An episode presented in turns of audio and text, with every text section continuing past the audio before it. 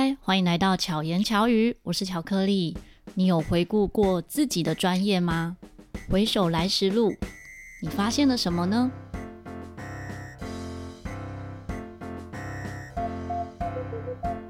今天邀请到的这位来宾，我参与了他的论文，也是因为这个论文主题呢，让我想要请他来一起聊聊他的论文。听起来，也不要到这边大家就想要关掉。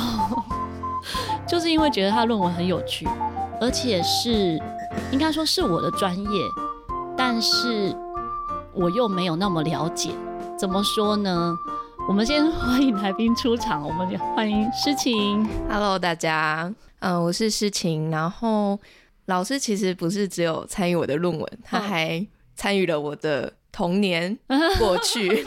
对，会这么说原因是因为，嗯、呃，我是。从小学三年级就开始学陶笛，所以一路到现在，所以很容易在很多表演的时候会遇到老师。嗯嗯，大概呃十八岁之后，就除了演奏以外，就开始教小朋友。嗯嗯，对啊，我认识诗情，我第一印象其实是二零零七还零八年的时候，那时候我到嘉义参与一个非洲鼓的活动。然后你爸爸开车来接我，因为那时候是我跟你爸爸第一次见面呢。我们虽然在网络上有很多的交流，真正见面那是第一次。然后你就坐在车上，所以就觉得，哎，一个小女生很可爱，然后很乖。然后爸爸就说，他到哪里都会带着你，然后你都很乖的跟着这样子。对，所以那是第一印象。就转眼就长那么大了，现在已经是老师，而且现在是硕士硕几。哦，这可能就不好说了，就是要毕业了哈，因为 硕硕士论文已经写完了，该该出来了。对，然后也很有趣的是，刚好你念书在台北，所以我们就有一些交集。那时候事情准备这个论文的时候，你一开始的主题是什么？就是现在准备的这个吗？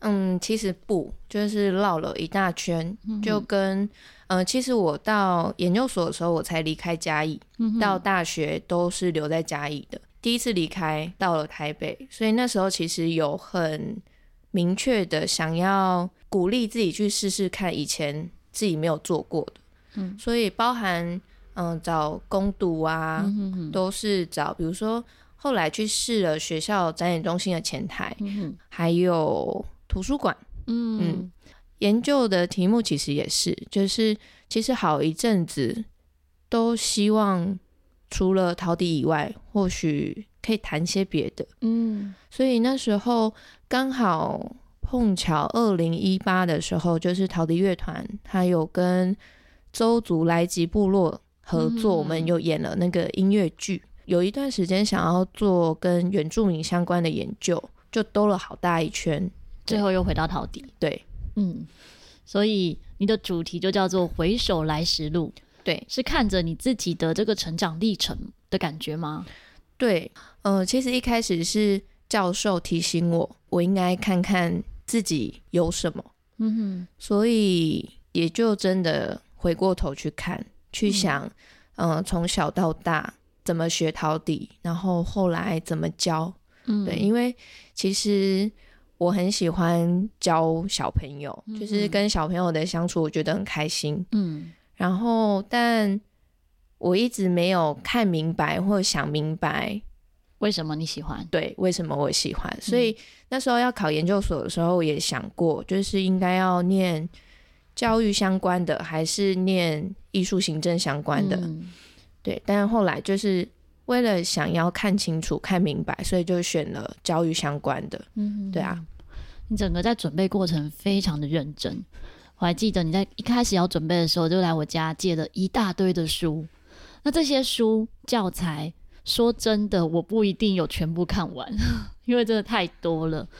那事情就非常认真的准备，你真的都有把它看完吗？嗯，有，然后还弄了一个 Excel 表，做整理嘛。对，就做整理。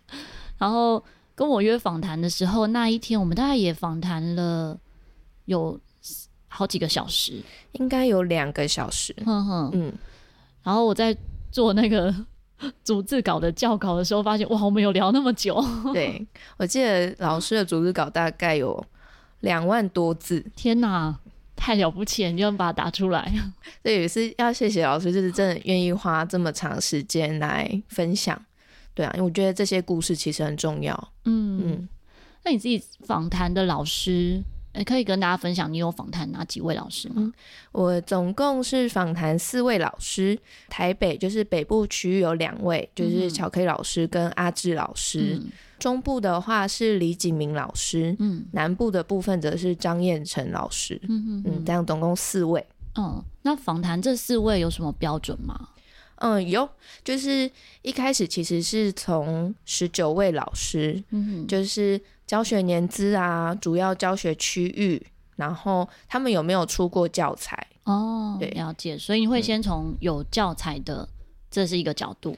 对，嗯，因为有教材，后来在做研究的时候，发现有教材其实是一个可以初步透过老师怎么去设计教材，跟他怎么去设计课程来了解这个老师的一个管道。嗯，对。那你自己这样子。访谈了老师们之后，有没有什么样的收获？嗯，后来设定的老师，其实，嗯，大家可能从名单里面就会知道，其实是陶笛界非常非常前辈的前辈，就是四位很重要，在台湾陶笛发展了将近应该有三十年的时间里面，其实推动不遗余力，或者是很有很重要的影响力的老师们。所以其实，呃，透过访谈，好像更清楚的知道他们是怎么走到现在这个状态，或者是这个地方。嗯，然后也可以理解，比如说阿志老师，他可能花了很多心力在呃出专辑或者是创作。那其他老师，比如说像呃每个老师都有自己的乐团，其实乐团在交流的时候，你透过表演的方式或者是选曲，其实你可以知道说大家的风格很不一样。嗯，嗯，那你借由访谈，你知道那个来龙去脉，你知道老师们是怎么去想自己的课程或者是自己的学生，你好像就可以知道说，哇，原来是这样子长出这个样子的。嗯，对，我觉得蛮有趣的，就会从一种，因为像我自己一定只知道自己嘛，嗯。然后可能只有借由像我在录制《巧遇达人》的时候，就认识其他朋友们，嗯、其他陶笛朋友们，像之前有访谈阿志老师，但是也访谈阿志老师的时候，其实角度是以他的专辑为主，嗯、也很难从嗯、呃、一开始怎么走，一直走到现在，嗯，或者是完全是以教学历程这个角度来看。那你在做这样子就陶笛为主的教学历程的记录的是，这算记录吗？嗯、算是一个整理跟记录。你有去观察过说它跟其他的乐器的差异吗？嗯，有，就是嗯，我们现在比如说我们前阵子可能协会有办那个卡林巴，嗯对，卡林巴的研习跟陶笛，然后我会知道说，呃，卡林巴在这两三年是一个新的出现在台湾新的乐器，嗯，那。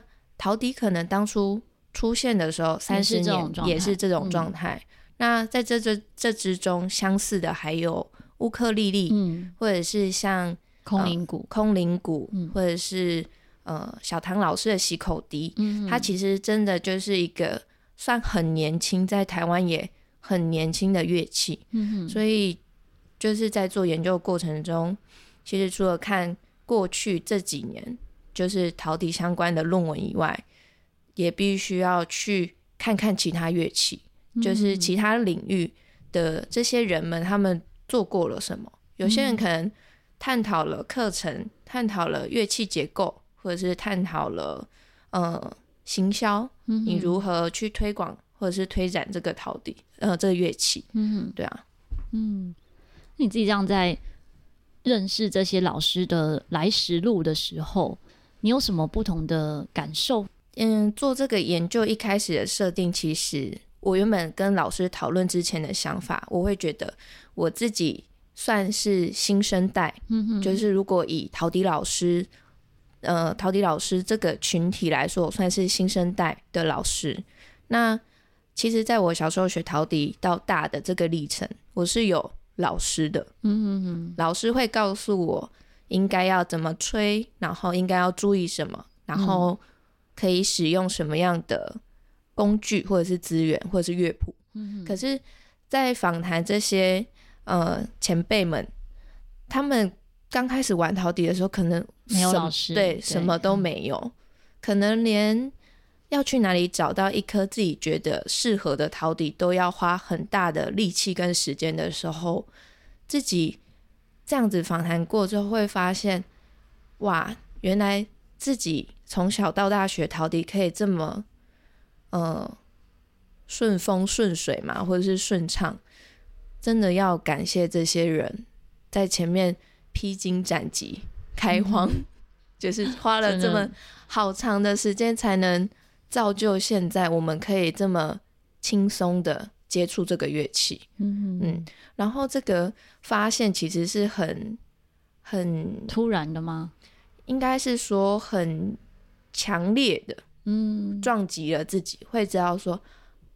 一切得来不易。嗯嗯，可能原本没有访谈前，你会觉得好像很正常。嗯，就是学习历程应该就是这样。嗯，但是访谈了之后，才会感受到说，哦，原来他们是对什么都是没有的状态。对，因为像我自己，就真的是当初开始教学的时候，可能要找一个有音准的陶笛，真的是 绕了一圈才找到适合的。就是可能前面初期教的一两期的课程，使用的陶笛其实根本不一定音很准，对、嗯，所以其他老师也会遇到这样的过程。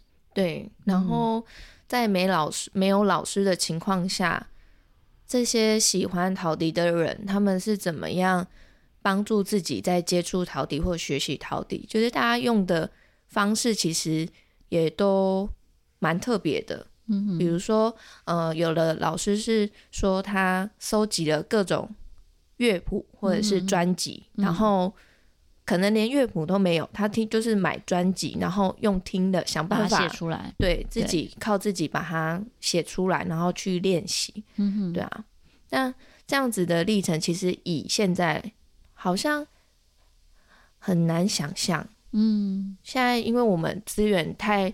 其实网络上搜寻也很方便，对对，太方便了，所以这样就是辛苦，真的很难想象。嗯嗯，其实到现在我在打谱备课也都是这样，嗯，因为可能以前习惯了，就是什么都没有，所以我到现在的教材都还是自己在打谱，嗯，然后像学生点歌之后，我也会依照学生点的歌，然后再去听音写下来，只是真的也会偷懒，因为觉得。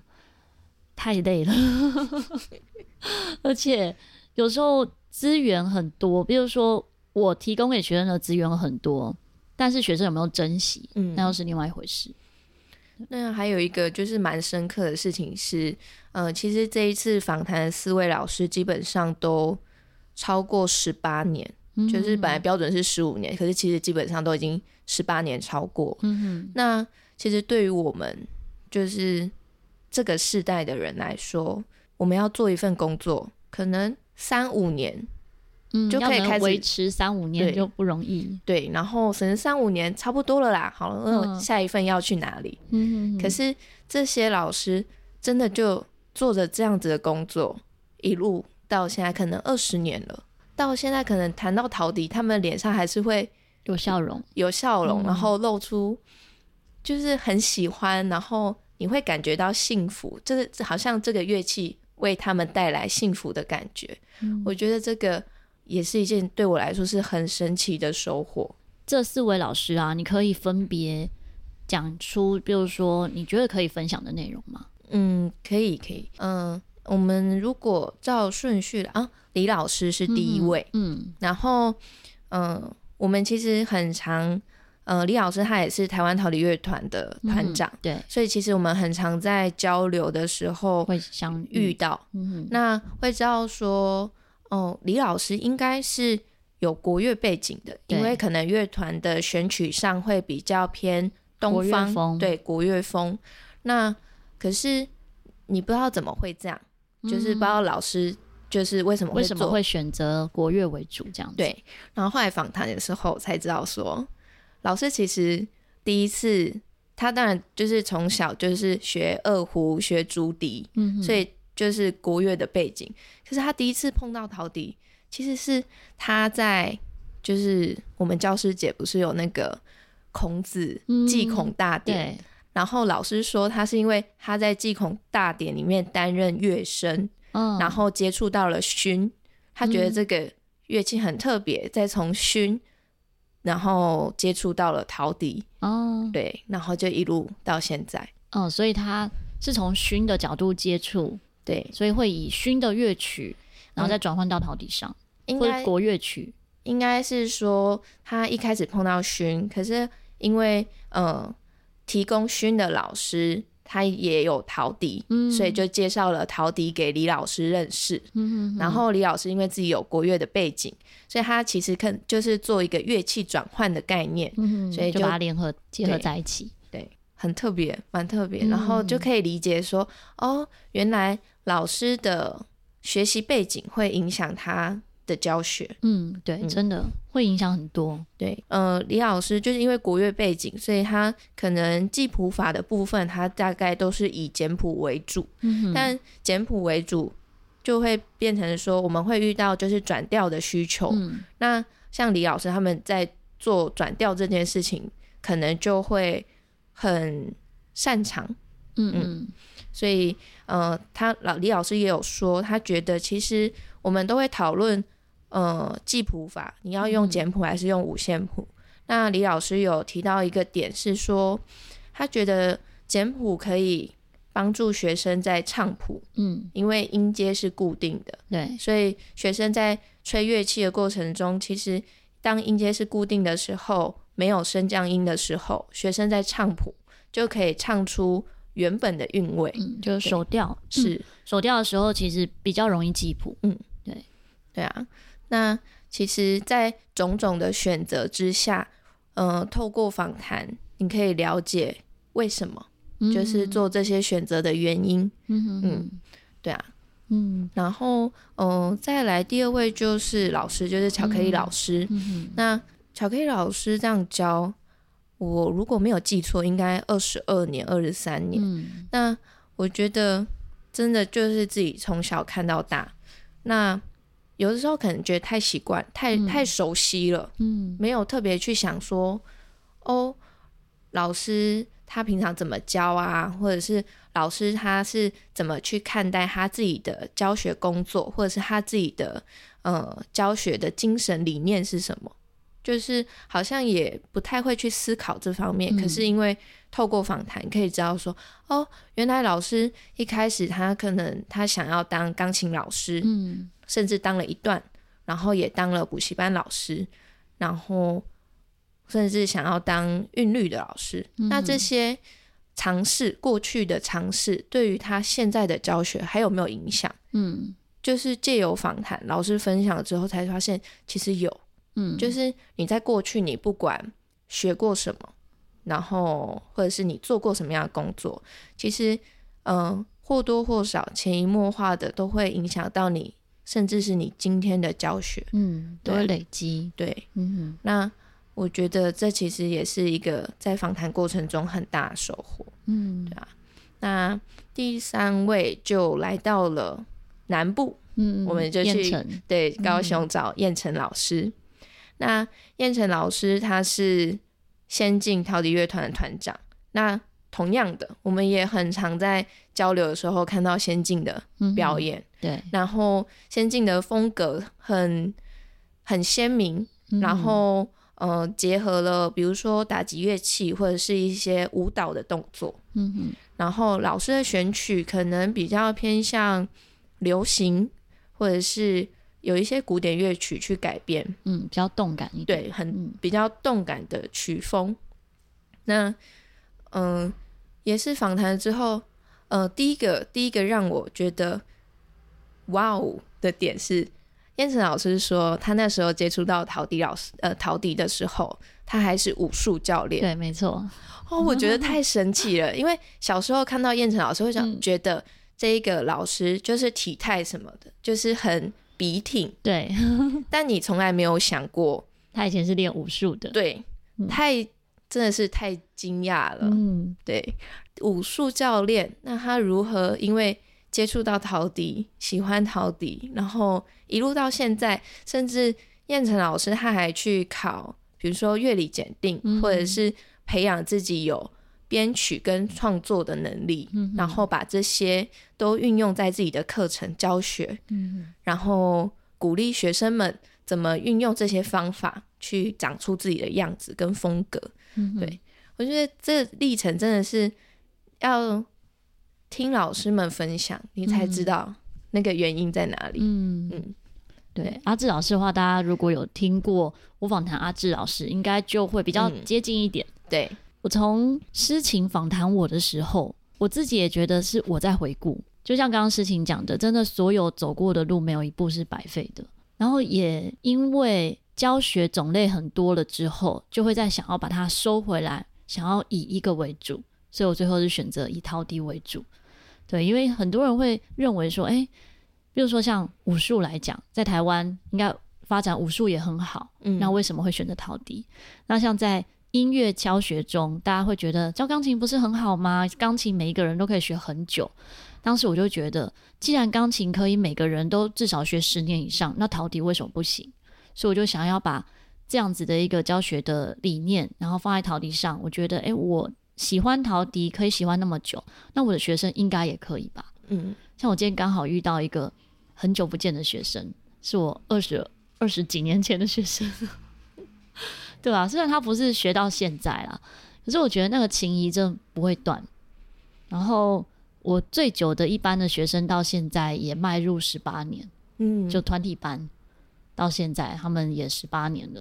然后其他的团体班呢，其实几乎也都至少有三五年以上。就如果最近几年才开始学，也都有三五年到十年以上。就觉得对我当初决定。还有我当初设定的那个很小很小目标，我没有什么大目标。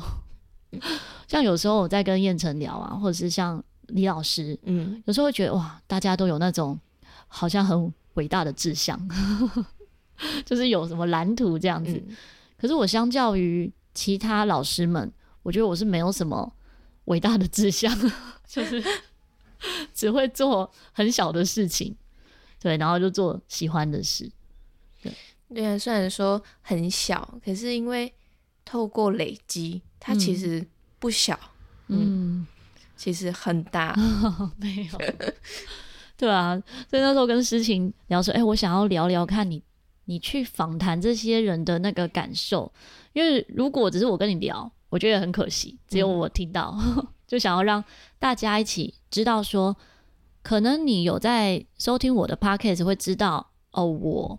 在教学上是怎么样的心态，或者是说我这个人是怎么样？可是，在台湾其实很多的角落有很多志同道合的老师，然后很多在这片土地上很努力的老师，生根在他的这个这个乡镇中，或者是这个城市里，嗯、其实都非常的用心。然后刚好诗情见证了这一切，对。而且，嗯、呃，必须要说，其实在，在嗯主提出邀约之前，我很紧张，嗯，然后，毕竟大家知道说教学是一种专业，嗯、是一种工作。那我想要借由这一份研究，或者是这个访谈的机会，去了解老师们是怎么走过来的，还有老师们是怎么教的，嗯、甚至是怎么学的。嗯哼，这些其实，嗯，有的时候。必须要说，我们会担心可能有所谓的同行相忌，嗯、或者是有一些比较隐私的不好、嗯、不好跟大家分享的。嗯、但当我鼓起勇气分别去跟老师们邀请的时候，发现自己多想了，自己太紧张了，嗯、因为大家都很友善，大家都很友善，甚至是很踊跃。然后也很开心，乐于分享，对，有这个机会可以跟大家说说。嗯，当然，二十年的时间，我们很难透过两个小时讲明白。嗯，可是真的非常的感谢这些老师们愿意花这些时间，然后分享这些故事。嗯嗯，分享这些理念，这其实不管是对于我自己。怎么去看待教学，或者是对于其他对于陶笛有兴趣的人，或者是对于陶笛教学有兴趣的人，其实我相信都会带来一些不同的回响。嗯嗯嗯，像你的论文是之后完成了之后是可以看得到的。对，就是嗯、呃，就是硕士生的论文，所以我们基本上完成，然后顺利口考毕业之后，就是他大概看到时候我可能跟国家图书馆。就是签多久，它就是有一个公开的时间。那基本上时间到了，公开它就会有纸本跟电子全文的公开，嗯、大家就可以自由的去翻阅。对啊、嗯，你在准备这个论文的过程，你有搜寻过说全台湾有多少篇论文是跟陶笛有关吗？目前。目前如果不含我的的话，嗯、应该是十六篇。哇，有这么多！然后这十六篇其实是题目就有很明确的写出陶笛的论文。哦、那当然，其他的比如说他可能谈课程里面有谈到陶笛的，嗯、就不涵盖在这个范围里面。哦嗯、对，我我没有想到有那么多哎，因为我知道的大概有几篇，嗯，就之前也有受访过，嗯、然后也有知道有一些陶笛老师他在。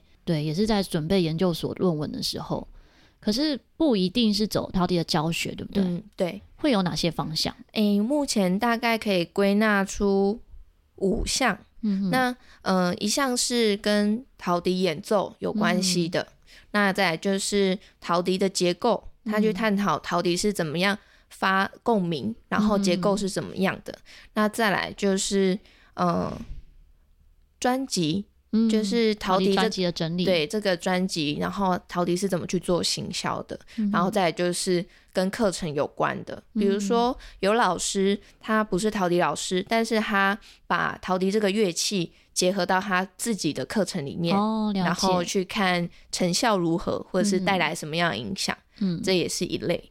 对，然后最后的话呢，嗯、呃，我将医疗相关的杨家福老师的那一份，哦嗯、然后跟我们浩伦老师的那一份，就是关于陶笛演奏乐曲的探讨，嗯、因为刚好两篇其实都是独立的领域，可是刚好两篇都各只有一篇，嗯、所以我就把它合并在其他里面。嗯嗯嗯。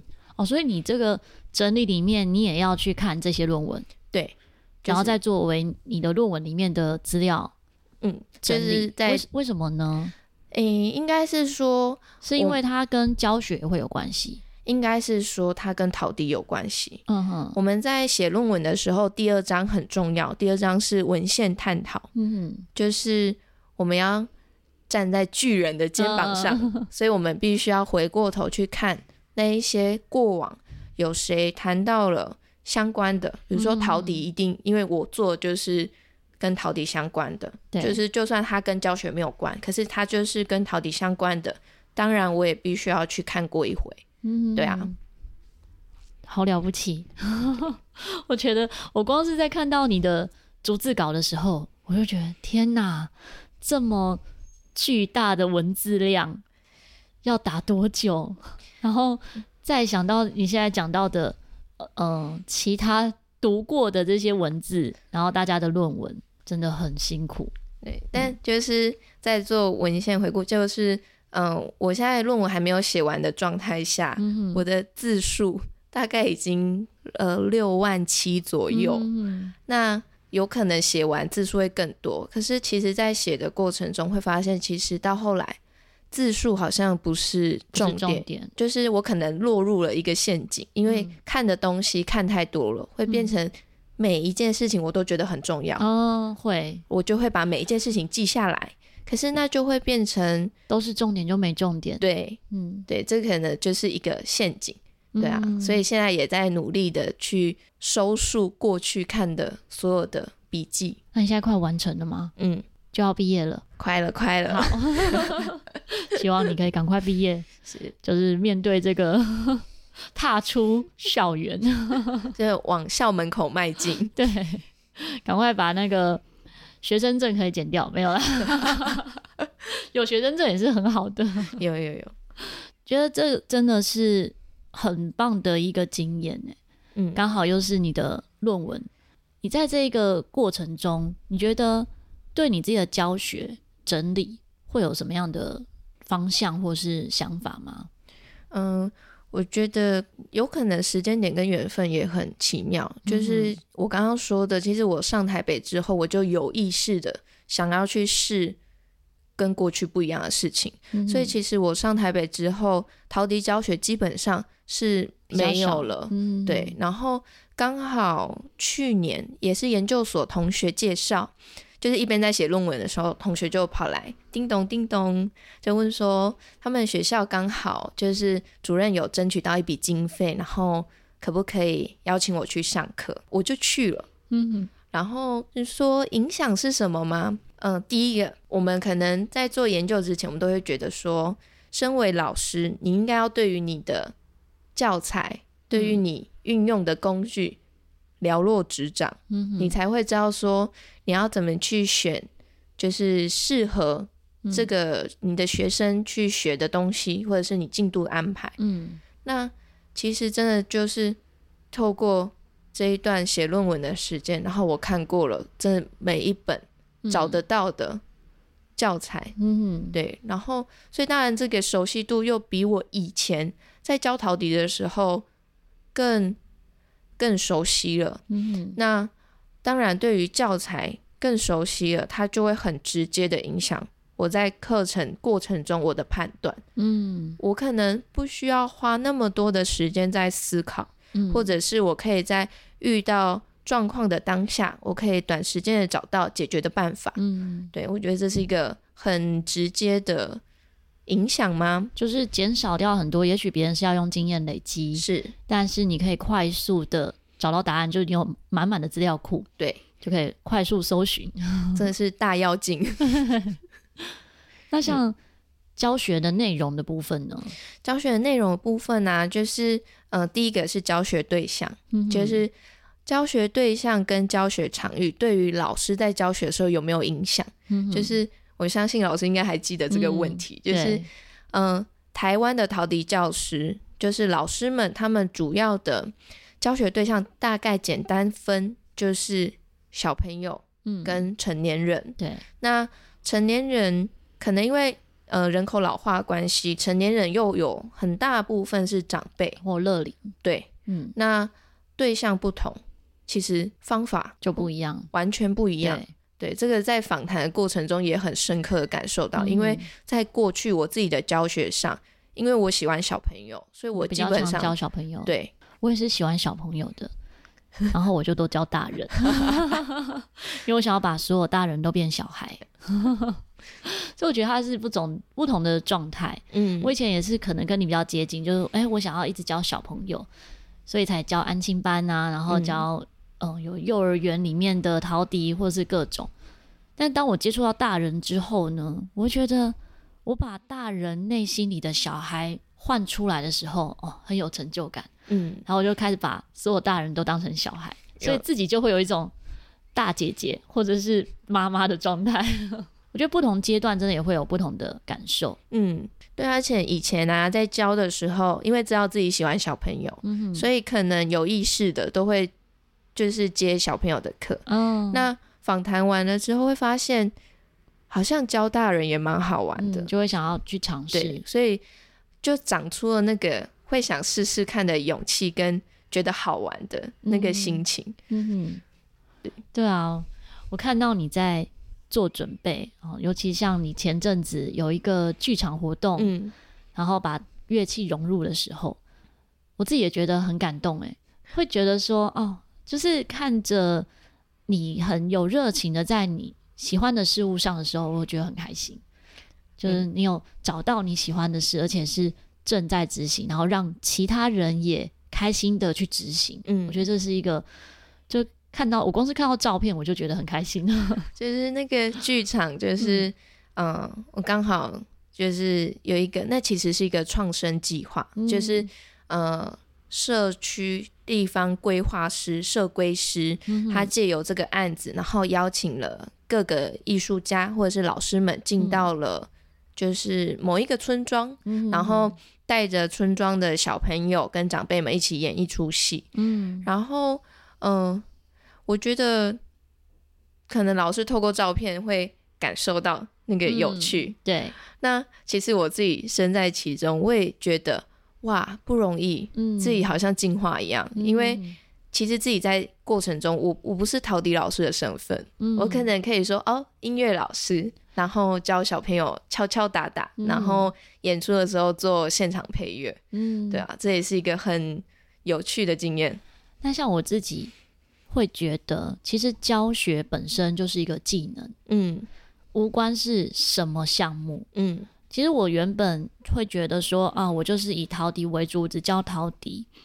可是其实常常在生活中会需要有教学这样子的一个角色来去跟别人分享的时候，嗯、好比可能一些杂耍的场合，好杂耍道具的场合，我就会需要去教其他朋友怎么样去。玩这个杂耍，然后或者是，其实我不是这个专业哦，对，我只会一点点，但是会发现我有把它简化的能力，所以我也相信说，在其他老师身上其实也是一样，就是教学本身就是一个技能。嗯，如果你懂得教学，你在套入另外不同的主题的时候，其实它都是一样可以发挥的。嗯，所以就像你刚刚讲到，你不是陶笛老师的角色。